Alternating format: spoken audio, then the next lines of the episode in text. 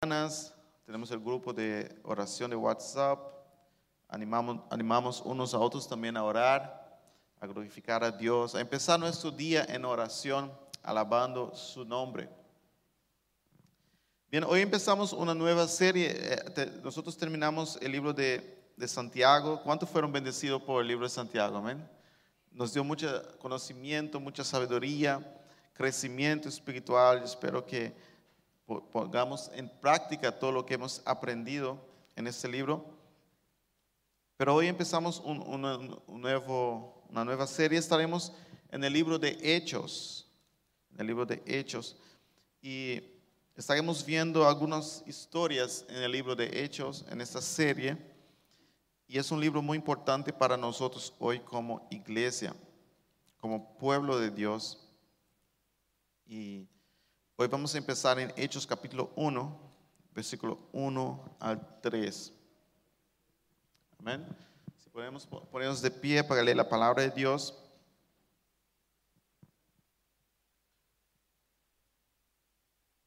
Nos dice lo siguiente. En el primer tratado, oh Teófilo, hablé acerca de todas las cosas que Jesús comenzó a hacer y a enseñar, hasta el día que fue recibido arriba, después de haber dado mandamientos por el Espíritu Santo a los apóstoles que había escogido, a quienes también después de haber padecido se presentó vivo con muchas pruebas indubitables apareciéndoles durante 40 días y hablándoles acerca del reino de Dios. Amén. Gracias, Padre, por tu palabra. Gracias por lo que tenemos aquí hoy, Señor. Señor, seas tú hablando a nuestros corazones en el nombre precioso de tu Hijo amado, Jesucristo. Amén. Gloria a Dios. Dios es bueno, Dios está goed. Amén. Aquí vemos el comienzo de la iglesia. En el libro de Hechos eh, tenemos el privilegio de ver eh, los primeros cristianos, cómo eran, qué hacían, cómo funcionaba todo. Veremos este grupo de cristianos que empezaron y luego la expansión de la iglesia por toda parte. Y es un libro muy interesante. No podemos eh, leer el libro de Hechos y quedar parados y quedar ah, sin hacer nada, porque este libro nos lleva, nos impulsa hacer ah, muchas cosas para Dios. Y, tenemos que, entender que el libro de Hechos eh, empieza donde Lucas termina su libro, su, su libro de Lucas.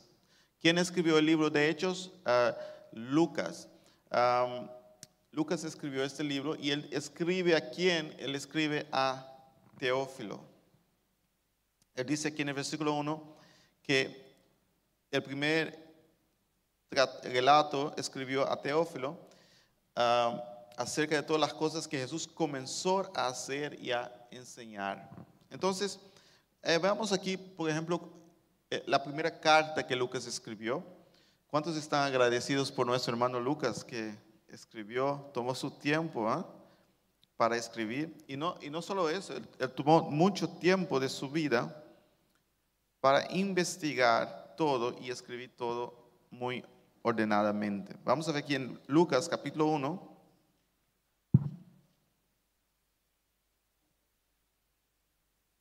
Del 1 al 4.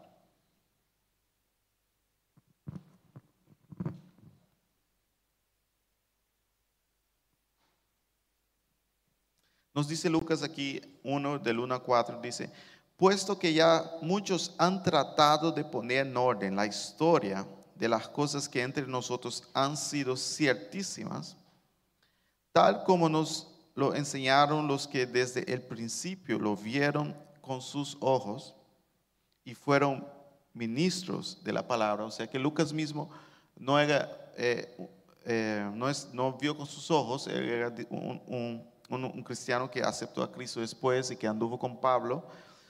Pero él dice que él va a eh, investigar todo esto. El versículo 3 dice, me ha parecido también a mí, después de haber investigado con diligencia todas las cosas desde su origen, escribírtelas por orden, oh excelentísimo Teófilo. Aquí otra vez ah, Teófilo, para que conozcas bien la verdad de las cosas las cuales has sido instruido. Amén. Entonces aquí vemos que en la primera carta Lucas escribe a Teófilos, ah, puede ser que Teófilo sea un, alguna, una persona que financió todo para que Lucas pudiera hacer ese trabajo, tal vez algún seguía algún líder o alguien con mucho eh, dinero en, el, eh, algún, alguien del ejército o algo así, o alguien así que pudo financiar y decir, bueno, Lucas eh, investiga bien todo esto. Él ya aparece aquí que ya era cristiano y quería saber más cómo fue todo esto. Entonces Lucas se puso a escribir y a investigar todo en orden, porque ellos tenían um, muchos escritos en aquel tiempo, pero era um, lo que Jesús hizo, lo que Jesús hizo, eh, milagros, eh, dichos de Jesús, todo esto, parábolas, pero eh, Lucas quería tener un, libro en orden, ¿ah? de todo desde el principio. Y vemos que Lucas empieza desde el nacimiento de Jesús hasta la crucificación de Jesús.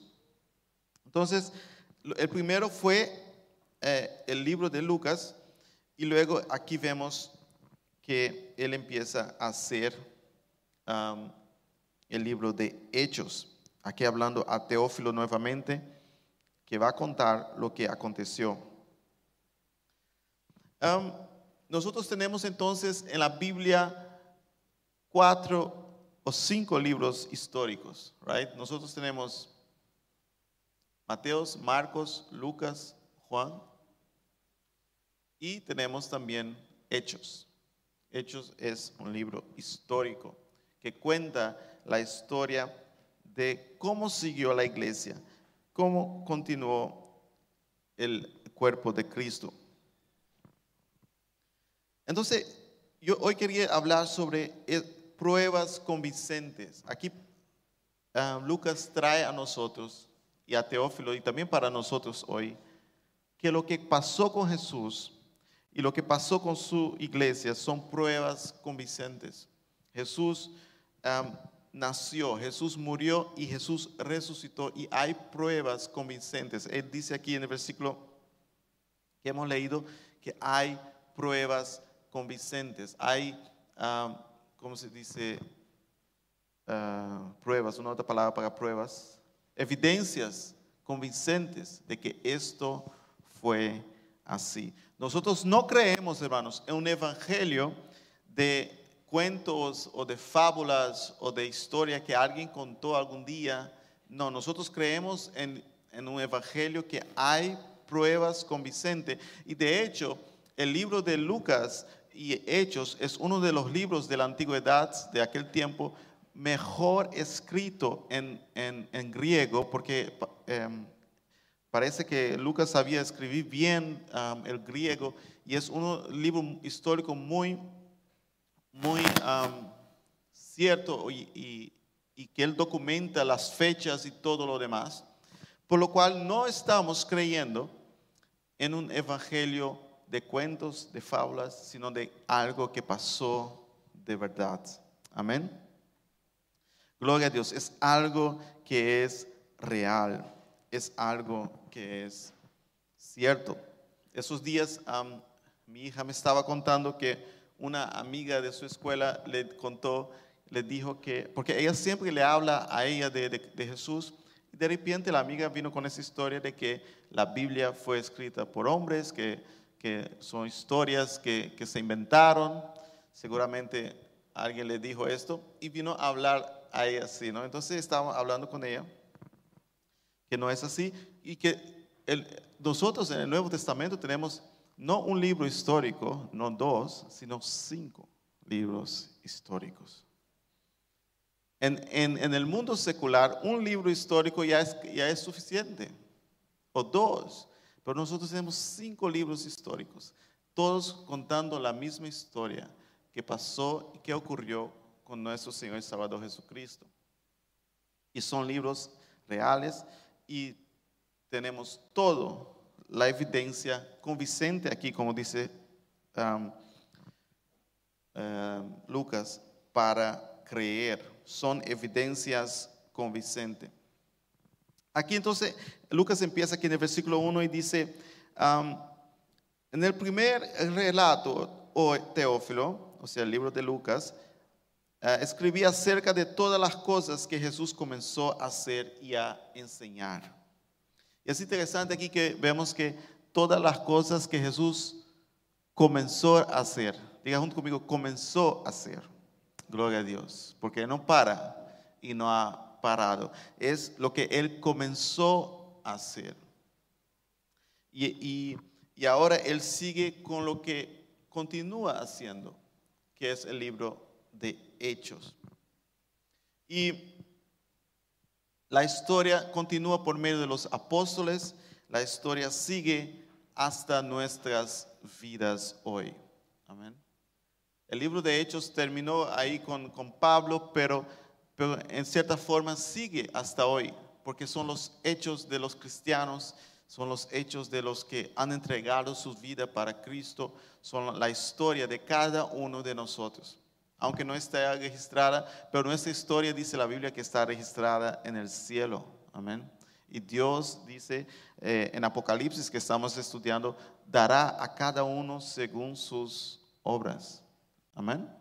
Entonces, este libro es para nosotros hoy y tenemos que, seguir lo que vemos en este libro. Tenemos que continuar haciendo lo que ellos empezaron a hacer.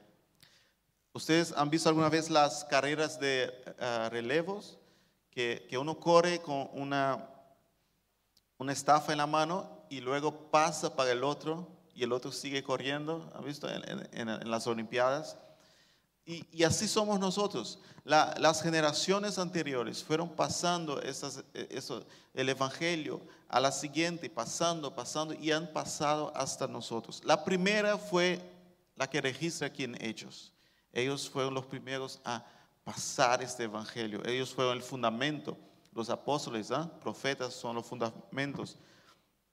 Efesios capítulo 2, versículo 20 habla sobre esto.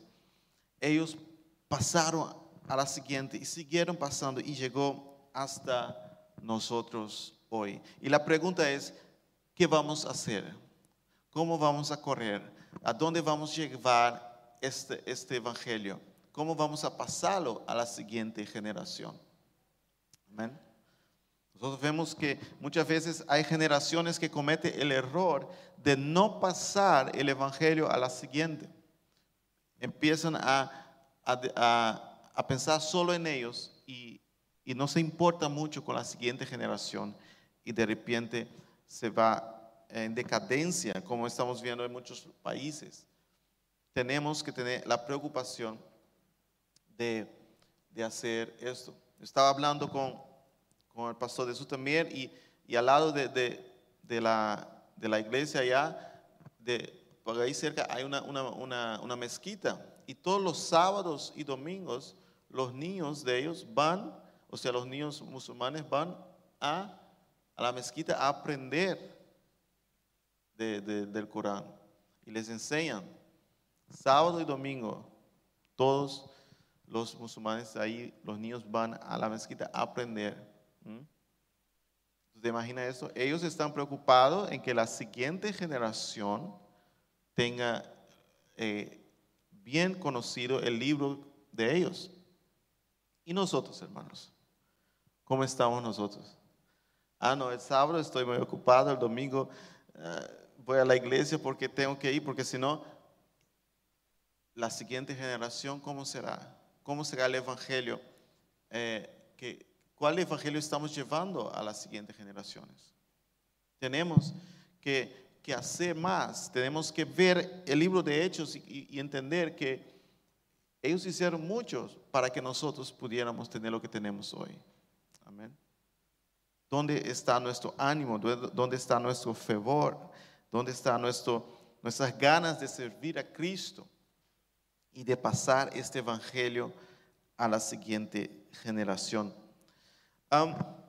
Los discípulos estaban muy ciertos de la evidencia que tenían y estaban dispuestos a morir por amor a Cristo. Hay algo que, que les, le confunde a los historiadores y es que ellos leen la historia, lo- los evangelios, y ellos entienden que ellos creían que Jesús había resucitado. Pero muchos de los historiadores seculares dicen que tal vez no sea así, tal vez fue una, una, una ah, ¿cómo se dice?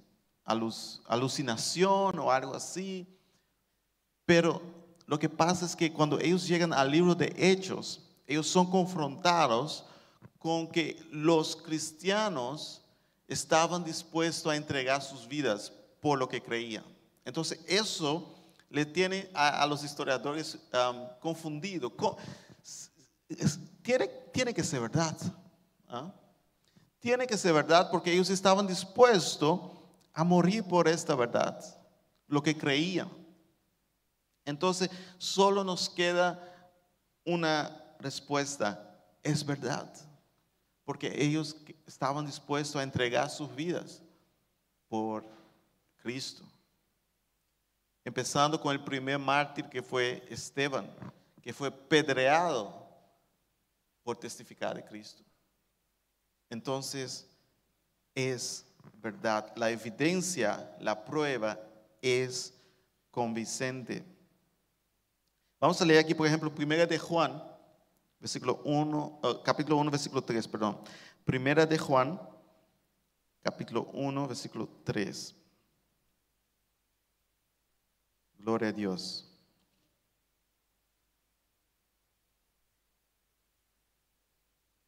Nos dice, no sé si alguien puede leer para mí, hermana Nora, ¿puede leer?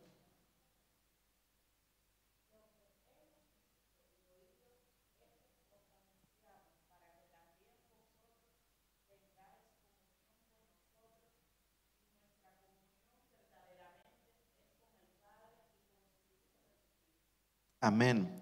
Gloria a Dios. Entonces Juan dice aquí lo que nosotros hemos visto y oído, la evidencia que nosotros tenemos.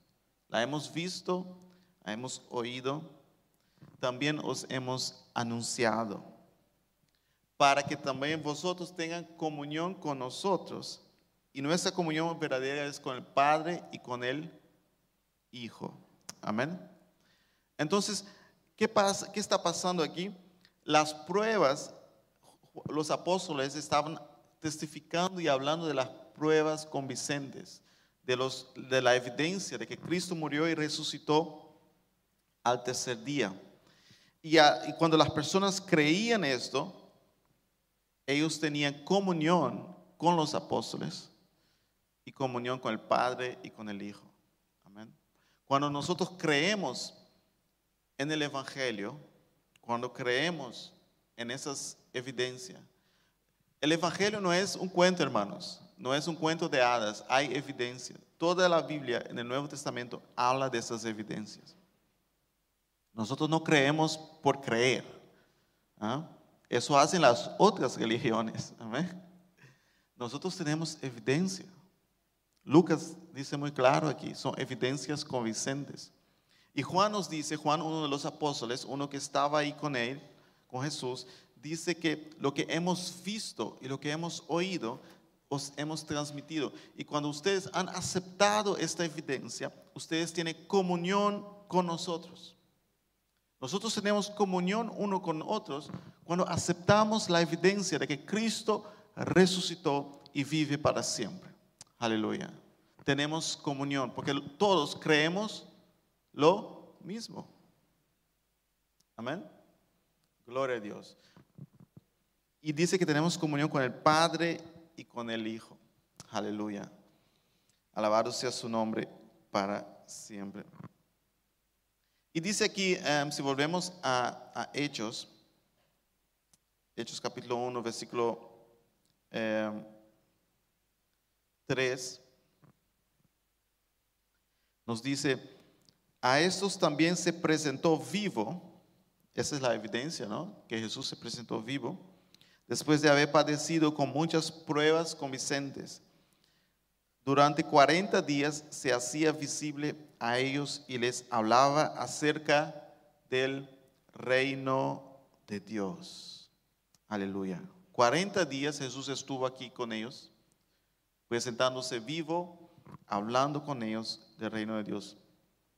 Nosotros vemos también que cuando Moisés subió al monte y estuvo eh, con Dios en el monte eh, Sinaí fueron 40 días, estuvo ahí eh, hablando con Dios, en la presencia de Dios. Aquí tal vez eso es lo que esté haciendo alusión a que Dios ahora está con, los apóstoles Jesús 40 días enseñándoles y enseñándoles que el reino de Dios. Aleluya.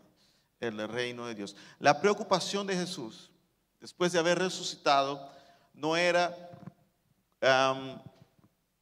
el bienestar económico de los discípulos, no era cómo ellos podrían derrubar a, los reyes de, Israel o, derrubar al rey, a los reyes de Roma o los emperadores o estrategias políticas, nada de eso. La preocupación de Jesús era el reino de Dios. Ustedes ahora están encargados a llevar el reino de Dios. Nosotros estamos encargados a llevar el reino de Dios. ¿Y cómo es este reino? Los discípulos no, tenían el Nuevo Testamento. ¿Quién hablaba de este reino en el Antiguo Testamento? ¿Quién? Veamos, por ejemplo, Daniel capítulo 2, versículo 44. Daniel capítulo 2, versículo 44.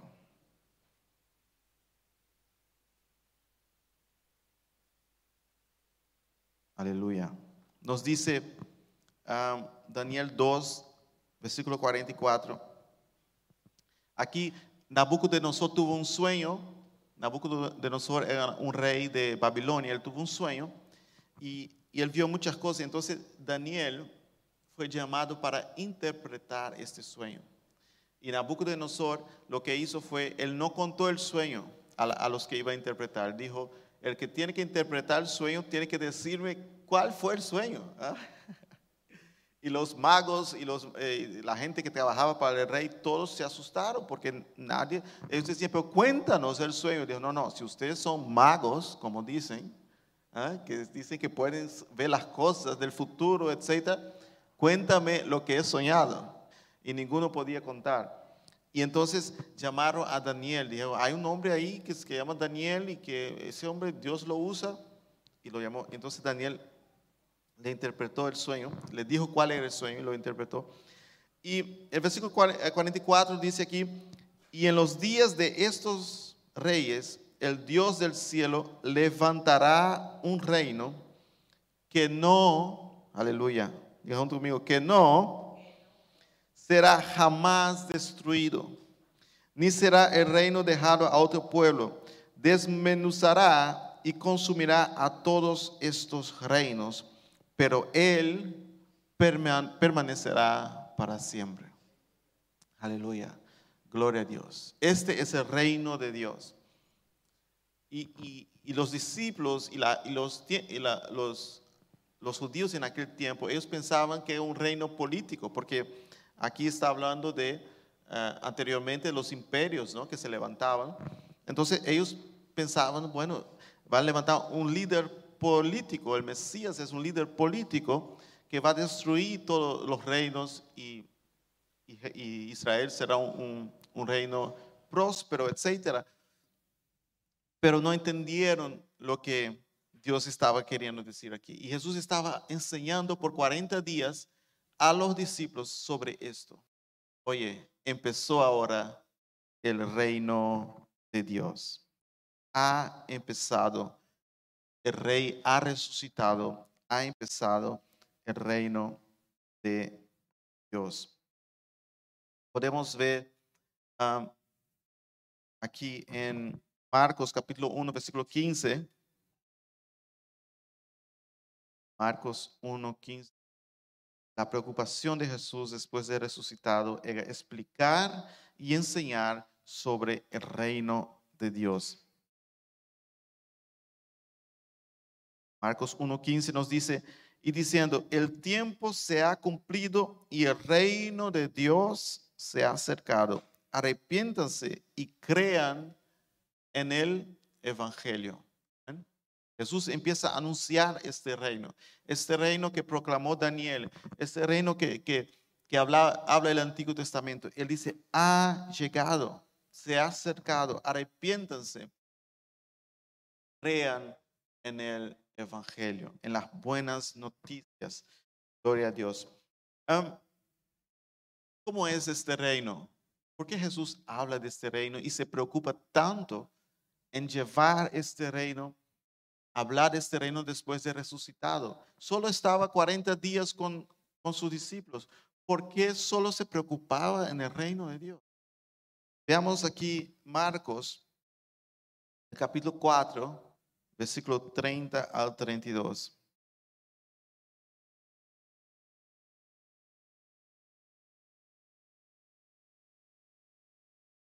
Gloria a Dios.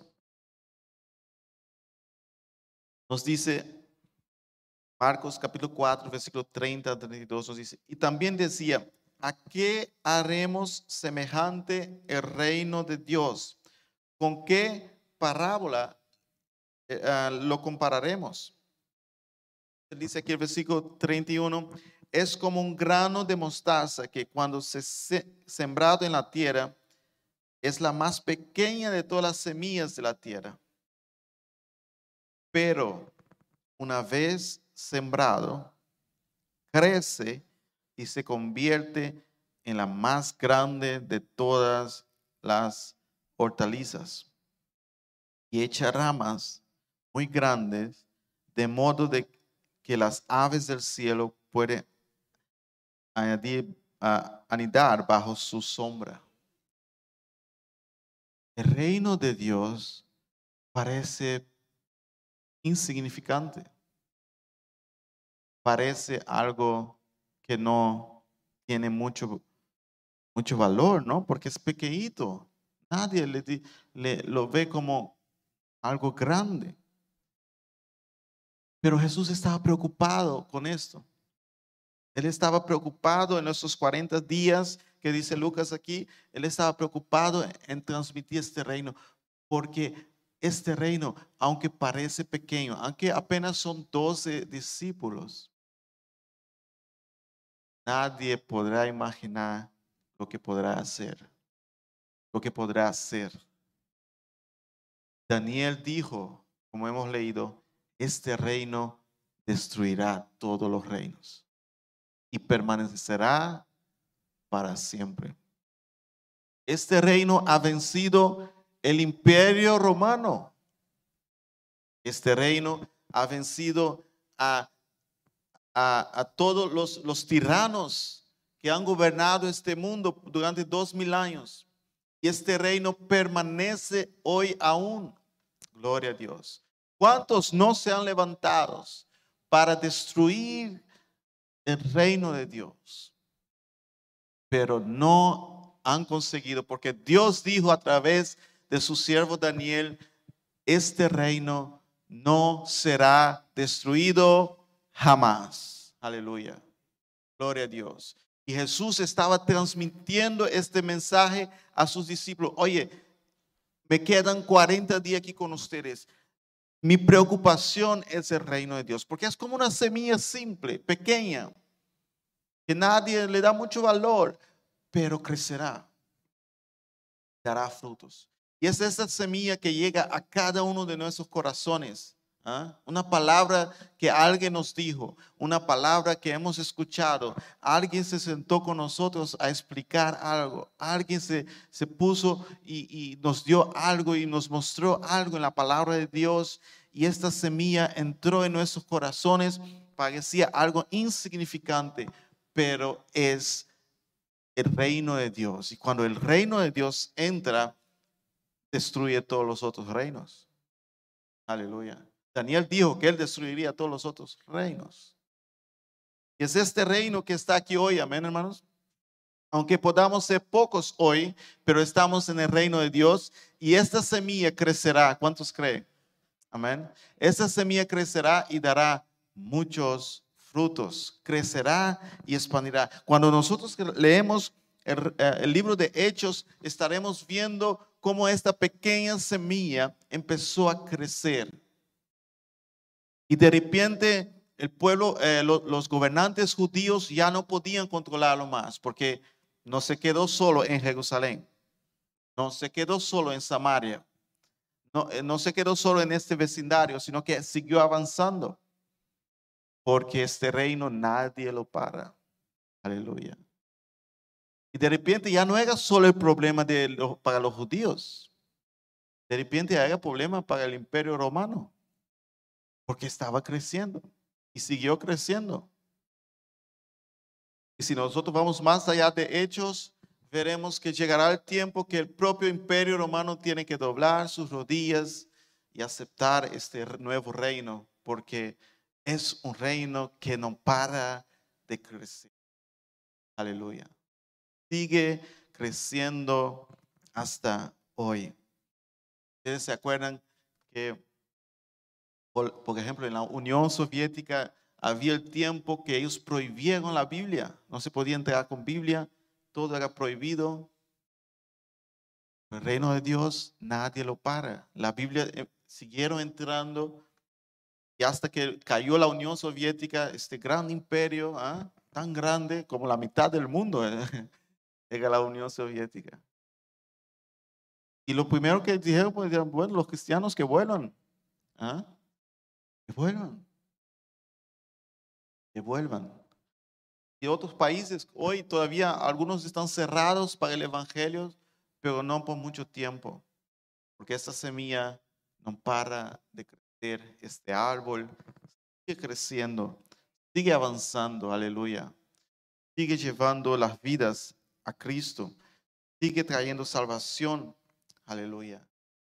Y esta es la evidencia que tenemos. Son pruebas convincentes. Jesús resucitó. Jesús vive por los siglos de los siglos. Hay tres cosas que podemos hacer con estas, con esas pruebas que tenemos. Hay tres cosas. Podemos em, rechazar la prueba. No, eso no es verdad. Aunque está ahí, pero decimos, no es verdad. Eso hace muchas personas. No, eso yo no creo. Bueno, lo rechazó. Podemos decir, no, es verdad. Es verdad, pero yo no quiero hacer parte de este reino. Eso todo es verdad. Yo creo que pasó, pero no es para mí. Hay muchos también así. La tercera cosa que podemos hacer es aceptar que es verdad en este reino. Esta es la invitación que Jesús hace a todos nosotros, también a todos que nos escuchan online. Acepte la verdad y viva en este reino. Aleluya. Vivamos este reino. Va a empezar a crecer este árbol dentro de ti. Este árbol que da frutos, buenos frutos. Aleluya. Va a empezar a crecer en tu vida, en tu familia, en tu entorno. Este reino que nadie lo puede parar. Gloria a Dios. Nadie lo puede parar. En este reino siempre tienes algo que hacer. Siempre estás ocupado. Amén. ¿Por qué? Porque en este reino somos llamados a orar. Mateos 6, 10 dice que venga tu reino. Entonces siempre tenemos que estar orando para que este reino venga, que, alcance las vidas, que sean tocados. Tenemos que estar siempre trabajando en la expansión de este reino. Tenemos que siempre estar en comunión con todos los que hacen parte de este reino. Aleluya. Hay mucho que hacer, hay mucho que trabajar. Vamos a ver en hechos tantas cosas que hicieron. Son historias bonitas y invito a todos que vengan, que invite a alguien para estar con, nosotros. Seamos una iglesia eh, evangelística, puesta a hablar de este reino al mundo. Algunas cosas que podemos orar en, mientras estudiamos hechos, también siempre, es que Dios nos dé más certeza del Evangelio de Jesucristo, porque es algo cierto, es algo concreto, hay evidencias, hay pruebas, que, que creamos realmente en, lo, que, en estas evidencias. Y no solamente nosotros, pero todos aquellos que, que, que tienen dudas, todos aquellos que, que no, no, creen, que, que vean la evidencia y crean en el Evangelio de Cristo Jesús. Que tengamos este, este amor y pasión por la palabra de Dios, por este reino que ha empezado, por la palabra de Dios que tenemos. Podamos confiar en la bondad de Dios y en el voluntad soberana. En el libro de Hechos vamos a ver que la voluntad de Dios es soberana, que Dios hace cosas que a veces nosotros pensamos, ay, ¿por qué hizo esto? Pero Él es Dios él es soberano, Él sabe todas las cosas. Y, que tengamos pasión, deseo por la obra del Espíritu Santo en nuestras vidas. El libro de Hechos también es el hecho del Espíritu Santo. Es donde vemos el Espíritu Santo en la iglesia actuando, bautizando y llenando con su presencia y hermanos, que tengamos celo, que tengamos ganas de evangelizar, de proclamar este reino a donde quiera que vamos. Amén. Vamos a ponernos de pie en esta mañana, aquí empezando hoy con el libro de Hechos. La iglesia empieza aquí en Hechos. Aquí en Hechos vemos el Espíritu Santo moviendo en medio de su pueblo. Y en Hechos vemos como esta pequeña semilla Tal vez muchos la vieron como insignificante, tal vez tan pequeña, pero empezó a crecer, empezó a brotar, gloria a Dios, empezó a expandir. Dios quiere su iglesia que nosotros hoy tengamos esta mentalidad de expansión de no solo pensar en nosotros. Imagina usted que los discípulos solo pensaran en ellos. Hey, nosotros vimos a Jesús, nosotros estuvimos con Él, qué bien. Vamos a hacer un club de, hablar sobre Jesús entre nosotros y listo. ¿ah? Pero Juan dice que no, que lo que nosotros vimos, eso también ustedes han recibido y han creído. Que ellos hablaron, testificaron, compartieron este reino. Aleluya. Padre, venimos en tu presencia hoy, oh Dios.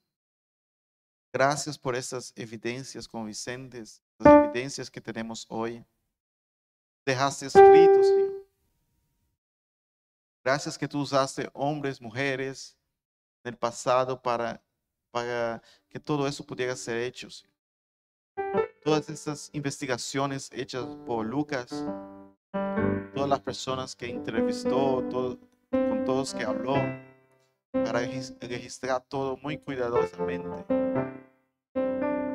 Porque tú tenías un plan no solo con Teófilo, no solo para que Teófilo tuviera esos documentos, pero para que tu iglesia tuviera esos documentos. Y que hoy podemos hacer parte de este gran cuerpo Cristo, con tanta evidencia. Padre eterno, Dios poderoso, te damos gracias por la Biblia, por esta palabra bendita.